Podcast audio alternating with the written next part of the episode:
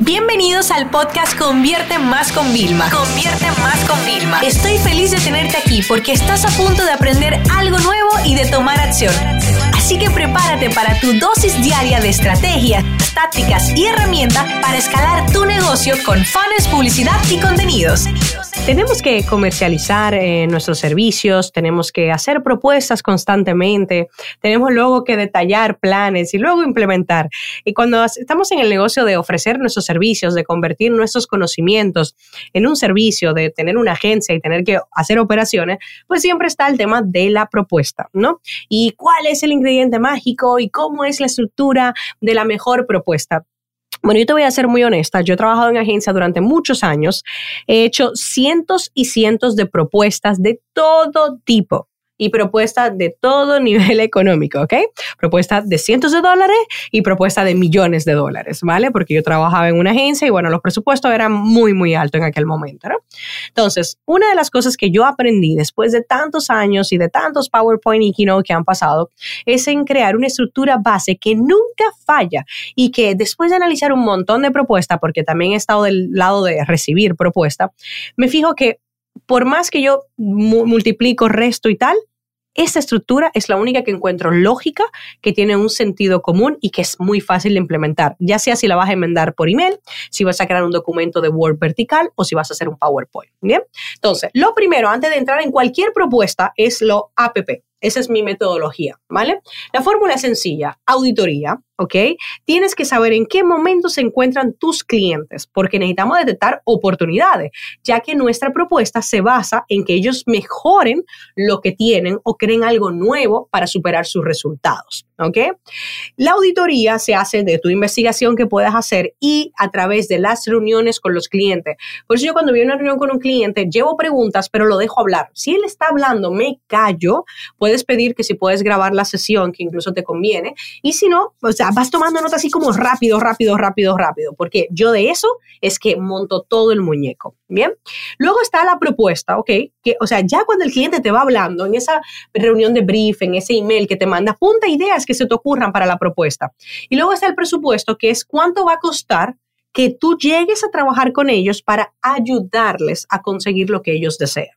Y esto, señora, esto no está dirigido solamente a propuestas de marketing ni mucho menos. Esto es cualquier persona que va a convertir sus conocimientos en un servicio puede pasar por ese proceso. O sea que APP, auditoría, propuesta y presupuesto. ¿Qué tiene tu cliente que mejorar? ¿Cómo tú le puedes ayudar a mejorar? ¿Y cuánto le va a costar mejorarlo? Y ahí en el presupuesto, ahora voy a entrar un poquito más de detalle, pero no quiero que pienses nada más en lo que tú cobras. O sea, si tú haces un presupuesto y nada más pones lo que tú vas a cobrarle, es un presupuesto incompleto y tú le estás haciendo un daño a tu cliente, porque tu cliente no tiene todo el big picture, no tiene la foto completa. Entonces te va a contratar a ti, vamos a suponer, por mil y resulta que luego tiene que gastarse 1.500 más. Entonces, no, el problema no se solucionaba con 1.000 contigo, no, se solucionaba contigo y unas herramientas y costaba 2.500.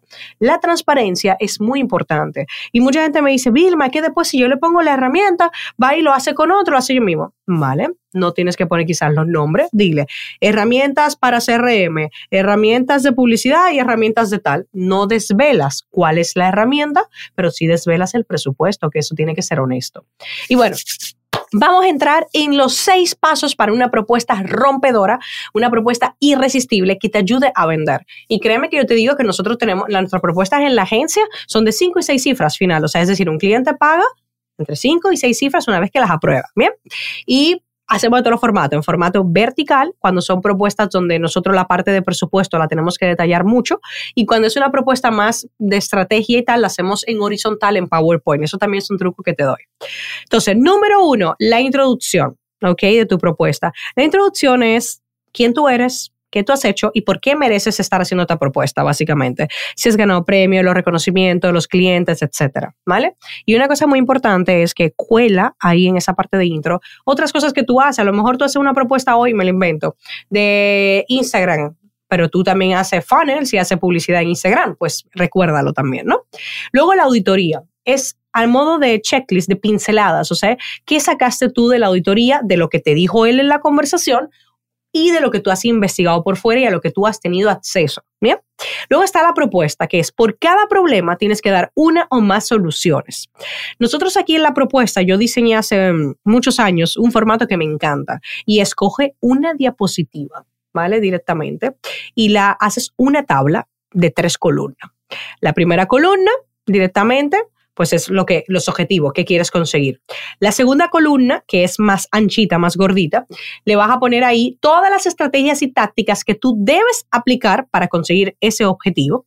Y en la tercera están los KPIs, es decir, qué métricas vas a utilizar para determinar que eso está funcionando o qué aspiran a conseguir. Por ejemplo, un 20% de incremento directamente en la tasa de cierre perfecto, eso puede ser. O, por ejemplo, no podemos decir que la métrica que se va a utilizar es medir el ratio de propuesta cerrada. Tienes que ver cuál de las dos. La segunda que te cuento, no te atas las manos y con la primera sí. Entonces ya tenemos la introducción, tenemos la auditoría y tenemos la propuesta con este método que te estoy enseñando.